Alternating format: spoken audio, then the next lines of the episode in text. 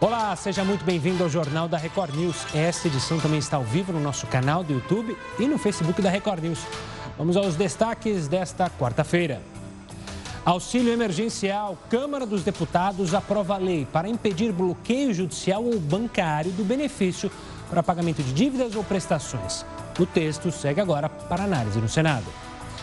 Brasil registra mais de 1.200 mortes por coronavírus nas últimas 24 horas. O número de vítimas desde o início da pandemia passa de 75 mil. São mais de 39.900 novos infectados. Pets ajudam os donos durante a pandemia. Pesquisa mostra que cães e gatos amenizam o sentimento de solidão dos donos durante o período de confinamento. Eleições municipais. Presidente do Tribunal Superior Eleitoral, Luiz Roberto Barroso, decide que a biometria não será necessária nas eleições deste ano. Mudança ainda precisa ser analisada por outros ministros do tribunal.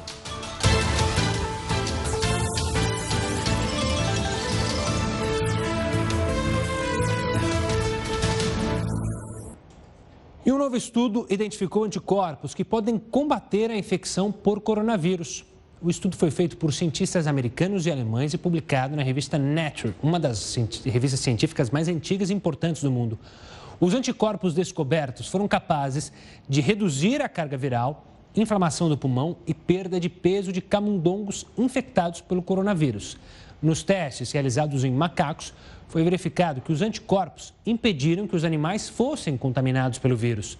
O estudo ainda vai passar pela revisão de especialistas mas já é muito bem recebido pelos cientistas. Está aí mais uma notícia positiva da ciência. Agora a gente fala do governador de São Paulo, João Dória, que afirmou que não se pode considerar a celebração de festas de Ano Novo e Carnaval em meio a uma pandemia.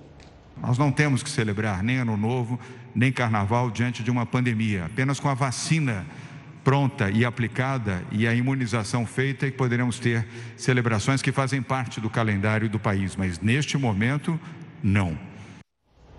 E escolas de samba avaliam o adiamento do carnaval do ano que vem. Na sua opinião, as pessoas ainda têm medo de frequentar eventos que recebem muita gente ou não? Participe, mande sua mensagem para o nosso WhatsApp, é o 11 942 128 782, ou então pelo Facebook. Daqui a pouquinho eu estou na live para conversar com vocês. E também pelo Twitter, hashtag JRNews. Você manda sua mensagem, não só da pergunta do dia, mas também sobre os assuntos abordados aqui no Jornal da Record News. Record News. Olha, os recentes recordes de novos casos diários fizeram Tóquio elevar ao nível máximo alerta de coronavírus. A governadora da região, Yuriko Koike, afirmou que a situação na capital japonesa é bastante grave. A taxa de infecção em Tóquio chegou ao estágio vermelho, o quarto e maior nível do sistema da cidade. Os especialistas alertaram que o número de infecções vem subindo e ultrapassando os picos notificados até então. O aumento de casos é registrado principalmente entre os jovens, na última semana, Tóquio registrou uma média de 243 novos casos por dia. A governadora reforçou o pedido para que as pessoas evitem viagens desnecessárias. Políticos e usuários das redes sociais vêm pressionando o governo para a tomada de medidas mais rígidas. Eles também pedem que seja cancelado o lançamento de uma grande campanha governamental para fomentar o turismo doméstico. Apesar do cenário, o primeiro-ministro japonês Shinzo Abe não parece disposto a decretar novamente estado de emergência devido à recessão econômica. E nesta quarta-feira morreu mais uma vítima de intoxicação pela cerveja da Baker, em Belo Horizonte. Segundo a Polícia Civil, José Oswaldo de Faria, de 66 anos, estava internado há um ano e cinco meses por intoxicação. Ele teve cinco paradas cardiorrespiratórias, pneumonias, perdeu completamente a visão estava com paralisia nas pernas e também na face. Esta é a nona morte por dietilenoglicol. 11 funcionários da cervejaria já foram indiciados pela Polícia Civil. Ela mesmo participando de sessões virtuais, um deputado do Distrito Federal dobrou as despesas com combustíveis no mês de maio. De acordo com o levantamento da Câmara Legislativa no Distrito Federal, Em fevereiro, Fernando Fernandes, este que você vê aí na tela, gastou 531 reais com combustíveis. Em maio, as despesas chegaram, anote aí, R$ 1.200. As notas fiscais disponíveis no site da Câmara revelam que ao longo do mês de maio, o deputado abasteceu 10 vezes e colocou 336 litros de gasolina no veículo. A quantidade de combustível é suficiente para rodar por quase 3.500 quilômetros. O equivalente a uma viagem de carro entre Brasília, a nossa capital, até a capital dos Hermanos, na Argentina, em Buenos Aires. Em nota, Fernando Fernandes informou que o maior gasto ocorreu devido a ações sociais que ele precisou fazer na região. Ele ainda afirmou que o carro alugado pela Câmara tem uma autonomia baixa. O parlamentar também disse que o gasto foi menor em fevereiro, porque o veículo só foi alugado a partir da segunda metade do mês. E a quarentena trouxe diversos sentimentos para as pessoas. O principal deles, solidão. E muita gente encontrou nos bichinhos de estimação uma forma de amenizar esse sentimento. Eles são os nossos eternos companheiros e estão sempre juntinhos de nós. E não importa o que aconteça com você. Os animais de estimação ganharam um lugar importante na vida das pessoas. Eles fazem parte da família. E agora, nessa pandemia, esse contato ficou ainda mais intenso. E os pets têm ajudado a saúde mental das pessoas. Os pets podem ser grandes aliados na manutenção da saúde mental, especialmente nessa fase de pandemia e isolamento social. Eles costumam ser muito divertidos. As brincadeiras, as caretas, o jeito quase humano de pedir o que querem pode tornar o dia mais e alegre. Eles dependem inteiramente dos seus donos, como se fossem eternas crianças.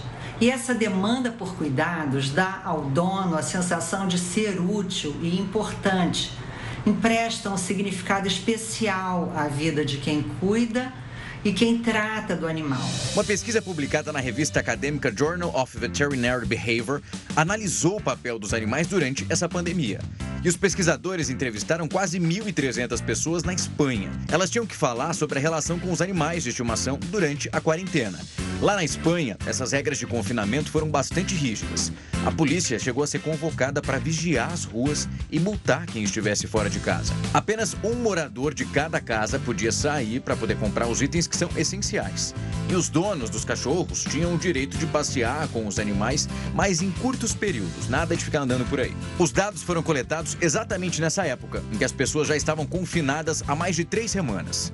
Entre os entrevistados, 794 tinham um ou mais cachorros e 503 um ou mais gatos. Além disso, quase 75% deles viviam em apartamentos. Entre todas essas pessoas, a maioria afirmou que os animais ajudaram a lidar com esse período de confinamento e concluiu que durante o surto do coronavírus, a relação que as pessoas têm com os cães e os gatos ajudou a compensar essa falta de interações sociais. Eles acionam realmente o que nós temos de melhor internamente que é a doçura, a lealdade e o afeto desinteressado. Dessa forma, fica mais do que comprovado, viu, que os animais de estimação fazem muito bem para a vida dos humanos. Ah, eu sou fã dos animais, tenho meu cachorrinho lá em casa, também que apronta às vezes, mas me deixa muito feliz. Mas vamos chamar alguém aqui que também adora ter animais de estimação. Eu vou falar com o Heródoto Barbeiro, que tem o Faísca, que também, claro, tem feito é, companhia para o Heródoto. O Heródoto vai falar sobre a indústria farmacêutica, que também trouxe uma ótima notícia. Está na última fase de testes de uma vacina contra o coronavírus. O Heródoto vai falar sobre esse tema. Antes eu dou uma boa noite. É, para ele, pergunto também, a gente mostrou na reportagem, né, do benefício dos animais na nossa vida. É, você também, obviamente, concorda, né, Heródoto, que os animais fazem um bem danado, principalmente para as pessoas nesse momento, né? Olá, Gustavo, claro, faz realmente um bem danado. Às vezes eles não fazem tão bem, sabe por quê? Eles sobem na cama da gente, pô. Ah, Você tá dormindo? Aí vem a Naná, que é uma cachorrinha enorme, de 70 quilos, ela pula na cama da gente. Ou então eu tô aqui de manhã trabalhando no, no, no, no laptop, vem a, a, a, Lola, que é a gatinha, sobe também. Enfim, fazem parte. Agora, uma coisa curiosa, uh, Gustavo, é o seguinte: toda vez que a gente está falando sobre coronavírus, parece que a gente está falando sobre economia. Por que razão? Você citou aí agora, mais uma vez, uh, o laboratório chamado Moderna, que tenho citado aqui, é provável que esse laboratório ele seja o primeiro a colocar no mundo a sua vacina. E por que estou falando isso? Porque quando eles hoje divulgaram que 45 pessoas que foram imunizadas apresentaram resultados favoráveis, hoje, a ação dessa empresa no mundo, ela subiu 9,5%. Então, olha, é ciência ou é economia? Como nós estamos vivendo uma época de um, de, de, de um capitalismo avançado, as coisas acabam se misturando. Aliás, contagiou até a Bolsa de Valores de São Paulo. Uma notícia também interessante. Em março, a Bolsa de Valores de São Paulo bateu um recorde com 103 mil pontos. Hoje, ela chegou a 102 mil pontos. Você vai dizer qual é a relação? A relação é a notícia que teve lá fora da tal da, da empresa, da, da, da Moderna, subiu 9,5% a ação lá fora, também mexeu com as ações aqui na Bolsa Brasileira. Para você ter uma ideia como uma coisa está ligada à outra. Não só a economia a medicina, mas também como a economia de uma forma global. Porque, afinal de contas, ela é uma empresa americana Certamente ela vai vender primeiro as vacinas nos Estados Unidos e depois ela vai vender aqui no Brasil. Mas tem uma outra coisa curiosa também, eh, em relação ainda a as pessoas ganharem dinheiro com a, a, a pandemia. Gustavo, a gente tem aí um videozinho para mostrar de uma máscara que eles estão dizendo para usar no avião ou não? Temos sim. Então vamos mostrar como é que é essa máscara aí. Já está aí. Eu gostaria de saber se você vai apresentar o jornal toda noite com essa máscara que nós vamos mostrar aí, ó. O que, que você acha? Poxa, eu achei bacana, hein? Achei meio futurístico. Eu acho que ia ficar legal nessa, numa, numa máscara zona dessa. Tomara que não seja tão pesada. Não parece que é, é mas. Ela é pesada no bolso, viu? Quanto? Ela não é baratinha, não. Ela é muito cara. A empresa que está lançando essa máscara está dizendo o seguinte: que ela vai custar uma grana preta porque ela protege a pessoa de qualquer jeito. Aí você pode entrar no avião para fazer uma viagem internacional, quando você está num ambiente fechado, põe essa máscara aí e você vai estar livre da contaminação do corona. Pelo menos é o que eles estão dizendo. Mas, de qualquer forma, como uma coisa está ligada à outra, a economia está ligada à doença, é provável que eles estão fazendo isso aí, Gustavo, para ganhar uma grana preta em cima. Nós vamos acompanhar. É claro, me lembrou os orelhões antigamente essa capa zona, parece um orelhãozão que tinha nas ruas aqui das cidades. Me lembrou muito. Gustavo, explica pra moçada aí o que é orelhão, porque a moçada não sabe o que é isso não, hein? Pois é, o pessoal não sabe que tinha que botar ficha para fazer telefonema, para fazer ligação, ligação a cobrar. Hoje em dia, todo mundo com o celular. O Heroto volta daqui a pouquinho aqui com a gente no Jornal da Record News, mas é, antigamente tinha que usar o orelhão, pegar a ficha, colocar, aí faltava tempo para acabar a conversa, aí tinha que cair. Ah, era uma dureza danada. Bom, vamos falar do comércio aqui de São Paulo que obviamente, assim como de outras cidades, está sofrendo com as consequências do fechamento durante o combate à Covid-19.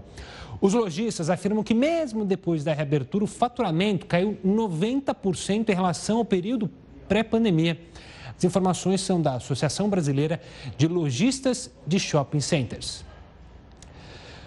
Você lembra do ex-ministro Gedel Vieira Lima? É aquele que tinha diversas malas repletas de dinheiro num bunker dentro de um apartamento lá em Salvador, na Bahia. Ele que deveria cumprir pena de mais de 14 anos foi cumprir a prisão em casa. Você vai entender o motivo disso no próximo bloco. Eu te espero agora nas nossas redes sociais. JR News de volta para falar do presidente do Tribunal Superior Eleitoral, Luiz Roberto Barroso, que decidiu que não terá biometria nas eleições deste ano. A decisão ainda precisa ser analisada pelos outros ministros do tribunal. O ministro Barroso se reuniu com infectologistas que consideraram que a biometria pode aumentar os riscos de infecção, uma vez que os eleitores devem colocar o dedo no aparelho que faz a leitura da digital e o leitor não pode ser higienizado com frequência. Outro ponto levantado pelos especialistas é que o voto biométrico poderia aumentar as aglomerações, já que a votação com biometria é mais demorada do que a votação com assinatura no caderno de votações. Quase 120 milhões de brasileiros estariam aptos a votar por biometria nas eleições municipais deste ano.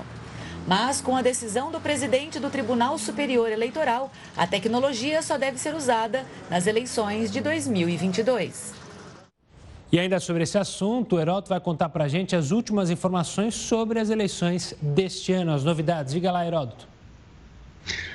Olha, Gustavo, tem uma porção de coisas aí em relação às eleições que vão acontecer eh, no mês de novembro, eleição para prefeito e para vereador, tem muita coisa. Então, acho que aos poucos, assim, a gente vai se acostumando a elas e tal, e a gente vai criando aí uma consciência nas pessoas, para que as pessoas possam escolher o melhor candidato a prefeito e o melhor candidato a, a, a vereador. Bom, então vamos a algumas coisinhas aqui de hoje. Começamos por essa que você acabou de explicar aí agora, que é essa, não vai ter biometria, então não vai ser possível colocar o dedo lá. Eu vou ter que levar meu título eleitoral. Tem pessoas que já estão no celular. Eu, por exemplo, tenho no meu celular esse e-título. É facinho, você entra lá no tribunal, baixa o aplicativo e coloca o e-título no seu celular. Eu tenho lá no meu. Mas sem biometria, você é obrigado também então a levar a, a minha identificação. Detalhe: as eleições mudaram de data. Não vai ser mais no 3 de novembro. Olha aí, o primeiro turno foi para 15 de novembro, que, aliás, como todo mundo sabe, é o dia que se comemora a proclamação da República do Brasil. O segundo turno, o segundo turno vai para 29 de novembro. Atenção aí. Eu estou falando, segundo turno é só para prefeito, para vereador não tem segundo turno, ok ou não? Muito bem. Então vamos lá, outra informação. Bom, onde é que tem segundo turno? Olha aí, ó. Segundo turno é só em cidade com mais de 200 mil habitantes. Com cidades menores, só tem um turno. Ganhou, ganhou, levou, levou. Pra você ter uma ideia, essa eleição de novembro agora, ela vai movimentar uma quantidade gigantesca de pessoas. Dá uma olhadinha aí, ó. 153 milhões de pessoas, 153 milhões de pessoas vão estar é, moralmente, eu nem vou falar legalmente, legalmente também, mas moralmente importantes para escolher o melhor candidato a prefeito, o melhor candidato, então, a vereador. 153 milhões. A nossa população é de 210. Por aí você vê que nós temos uma quantidade imensa de pessoas capazes de decidir sobre o destino da nossa cidade na mão do prefeito e na mão do vereador. Bom, agora sim, virando então a, a outra informação aqui. Qual é? Eleições municipais. Quem pode ser candidato a prefeito? Qualquer pessoa que tiver de gozo das suas uh, prerrogativas políticas mas tem idade mínima. Idade mínima para ser prefeito, 21 anos. Idade mínima para ser vereador, 18 anos. Ok? Então você pode ter gente muito jovem na prefeitura e pode ter gente também muito jovem na Câmara Municipal. Tá certo? E a gente espera, logicamente, que as pessoas escolham aí os melhores. Então, essas são algumas informações importantes para que a gente possa chegar bem municiado na, na eleição. Outro detalhe que eu queria rapidamente dizer para você é o seguinte: não tem mais coligação para eleger vereador, hein? O partido vai ter que ter voto. Sabe por quê, Gustavo? Você lembra da coligação? A coligação criava um efeito chamado efeito tiririca. Você lembra do efeito tiririca? Lembro, que puxava um monte de gente que não tinha voto nenhum. E aí depois olhava para nossa cara e dizia, dizia assim, enganei vocês. É, não é? É. E o cara recebeu mais de um milhão de votos. Eu não acho um. Eu ia falar uma norma. Eu não acho um cidadão que me diga que votou no Tiririca. O cara foi eleito e sumiu, desapareceu. Então não tem mais coligação. Tá certo? Não tem mais coligação para a área de, de para vereador. Então, uh, com isso, provavelmente a gente vai ter uma renovação melhor na Câmara Municipal. E só para informar, a última questãozinha. Quantos candidatos do meu partido, seja lá qual for, pode ter para a eleição do, do, de novembro. Ele pode ter uma vez e meia o número de, de vagas da Câmara Municipal. Então, se a Câmara Municipal tem 10 vereadores, ele pode apresentar até 15 candidatos. Quer dizer, só 15, um partido. Como são mais de 30 partidos, você vê que vai ter uma quantidade imensa de gente batendo na nossa porta, ou no nosso celular, ou no nosso computador, pedindo voto. E nós, a nós cabe digo mais uma vez, escolher os melhores. Tem outras informações, mas isso vai ficar para uma outra oportunidade, viu, Gustavo? Boa, a gente ainda tem tempo para falar bastante de eleição. Como o Heroto disse, desse ano acontece em novembro. O Heroto volta ainda conosco aqui no JR News. Eu lembro também da eleição da hashtag que o Heroto mesmo levantou, a nossa equipe levanta, salário de professor igual ao de vereador. Vamos falar do ex-ministro Gedel Vieira Lima, lembra dele? Pois então, deixou a prisão nesta quarta-feira para cumprir prisão domiciliar. O Supremo Tribunal Federal autorizou a ida de Gedel para casa depois de um pedido da defesa do ex-ministro. Os advogados alegam que ele está com problemas de saúde e corre riscos por causa da pandemia do coronavírus. Dias Toffoli considerou que o agravamento do estado geral de saúde de Gedel com risco real de morte reconhecido justificava a medida. Gedel foi preso preventivamente em 2017 após a Polícia Federal apreender aproximadamente 51 milhões de reais em dinheiro em um apartamento em Salvador que pertencia a ele. O ex-ministro foi condenado a 14 anos e 10 meses de prisão por organização criminosa e lavagem de dinheiro. E a Câmara dos Deputados aprovou um projeto de lei para impedir o bloqueio judicial ou bancário do auxílio emergencial de 600 reais. Isso não vale para as dívidas de pensão alimentícia, que permite, então, o bloqueio de até 50% do valor do benefício. Agora, o texto segue para análise dos senadores. Eles, se aprovarem, o próximo passo, então, é para a sanção do presidente Jair Bolsonaro. Série Corte Real virou ré por abandono de incapaz com resultado de morte do menino Miguel, de 5 anos. Para quem não lembra, ele caiu do nono andar de um prédio em Recife. No próximo bloco, você vai ter mais informações sobre esse e outros assuntos. Agora eu te espero na nossa live. Estamos de volta para falar que hackers invadiram perfis de famosos no Twitter para aplicar golpes. Isso aconteceu nesta quarta-feira o ataque de hackers atingiu as contas dos bilionários Bill Gates, Jeff Bezos, Elon Musk, que é o presidente é, da Tesla, do ex-presidente dos Estados Unidos, Barack Obama, e até do rapper Kanye West, além de empresas como a Apple e a Uber. As contas invadidas publicaram posts parecidos, em que prometiam, abre aspas, devolver em dobro o dinheiro que os seguidores mandassem por meio de bitcoins. Tá aí, por isso que todo cuidado é pouco no mundo digital, até gigantes e famosos foram atacados por hackers. Olha, o governo federal autorizou que empresas recontratem funcionários demitidos por um salário mais baixo durante a pandemia do coronavírus. É, estranhou? Bom, a gente trouxe aqui para conversar com a gente o advogado e especialista em direito trabalhista Paulo Ralim para explicar isso, que é algo tomado justamente por causa da pandemia. Doutor Paulo, explica para a gente como é que vai funcionar isso, ou seja, eu vou poder, quem foi demitido pode ser recontratado por um salário menor do que tinha na época que foi demitido? Isso pode, isso não pode? Explique, por favor. Boa noite, Gustavo. Boa noite a todos os telespectadores. É uma situação bastante delicada né, que nós estamos vivendo, e aí nós temos essa portaria, a portaria 16655 de 2020. Essa portaria ela diz o seguinte, que realmente é possível né, a recontratação uh, dos empregados nesse período de pandemia mesmo que essa recontratação seja inferior a 90 dias da dispensa. Então, o que é que acontece? Antes né, desse, dessa uh, portaria, estava em vigor uma antiga portaria de 1992 e que realmente uh, não admitia a recontratação de empregados despedidos após, em até 90 dias. Né? Então, após essa, essa portaria de 14 de julho de 2020, portaria bem recente, né? Ah, é possível essa recontratação desses trabalhadores desde que seja mantido os mesmos direitos, a não ser que haja norma coletiva. Se houver norma coletiva, aí sim é possível contratar, recontratar com outros direitos. E aí é que está a questão. Esses outros direitos, nesse, nessa situação, é possível recontratar um empregado com salário inferior ou até mesmo com benefícios inferiores, como, por exemplo, um plano de saúde inferior, como, por exemplo, um, um auxílio alimentação uh, uh, inferior que venha a, a ser retirado né, com, com, com essa norma coletiva, certo? Então, esse é o questionamento. Se efetivamente poderá vir a recontratar com salários inferiores. Veja, na verdade, a, portaria ela não proíbe, mas os, os casos de fraude eles devem ser coibidos sim.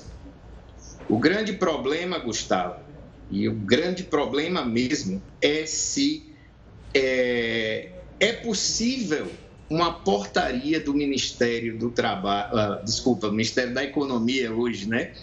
Se é possível uma portaria do Ministério da Economia legislar. Esse é o grande porém, né?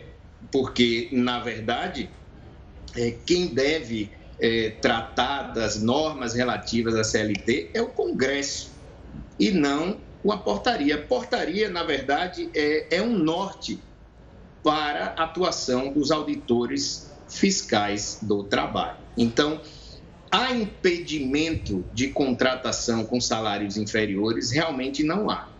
Mas se a empresa agir uh, fraudulentamente, ela pode ser responsabilizada. Então, um exemplo simples.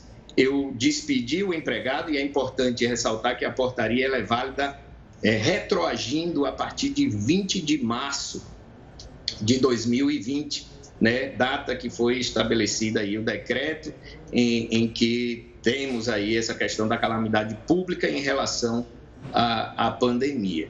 Então, eu, o, a empresa, ela se né, despedir um empregado, por exemplo, e recontratar esse empregado com um contrato de experiência, isso daí é configurado como fraude. Entendeu? Então, é uma, apenas uma das situações em que pode ser é, é, configurada fraude nessa situação e, obviamente, a empresa vai responder por isso. Doutor Paulo, quero agradecer demais pela explicação simples sobre esse assunto, que, claro, a gente tem que ficar muito de olho. Obrigado pela participação.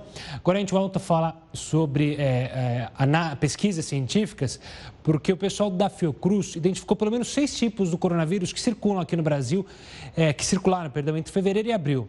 Os cientistas analisaram 95 genomas completos do vírus coletados em pacientes de nove estados do país e, por meio dessa pesquisa, encontraram esses diferentes tipos. De acordo com os pesquisadores, o fato de haver vários vírus em circulação não implica em possibilidade de reinfecção por pessoas já afetadas pela Covid-19 uma vez. A pesquisa mostra ainda que uma possível sublinhagem europeia do vírus pode ter chegado ao Brasil e sofrido mutações. Isso deu origem ao subtipo brasileiro responsável pela maior parte das transmissões comunitárias. Agora a gente fala do presidente Jair Bolsonaro, que sancionou nesta quarta-feira um novo marco legal do saneamento básico, que a gente falou bastante aqui. Atualmente, o saneamento é prestado majoritariamente por empresas públicas estaduais e a nova lei pretende ampliar a presença do setor privado na área. O texto aprovado tem, entre outros objetivos, universalizar o saneamento, prevendo coleta de esgoto para 90% da população e o fornecimento de água potável para 99% da população até o fim de 2033.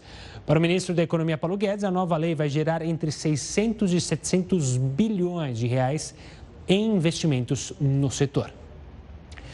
Nas últimas semanas, a gente tem usado bastante é, e tem falado bastante de um termo é, discutindo a contaminação da população por coronavírus. O termo você já deve ter ouvido é imunidade de rebanho. Mas o que é isso? Gesmar Rodrigues, coordenadora da Associação Brasileira de Alergia e Imunologia, vai explicar para a gente o termo e tentar também decifrar por que, que ele está sendo tão falado agora, porque tem gente que fala, olha, a imunidade de rebanho pode estar tá assim, tá não está, não está. Doutor, obrigado pela participação. Primeiro, brevemente, explica para a gente o que, que é essa imunidade de rebanho que tanta gente ouve falar. Assim, obrigado pelo convite, uma boa noite, é um prazer estar aqui com vocês. Então, esse termo unidade de rebanho é um termo que é utilizado para a gente saber o quanto da nossa população já teve contato com um determinado vírus ou uma determinada bactéria.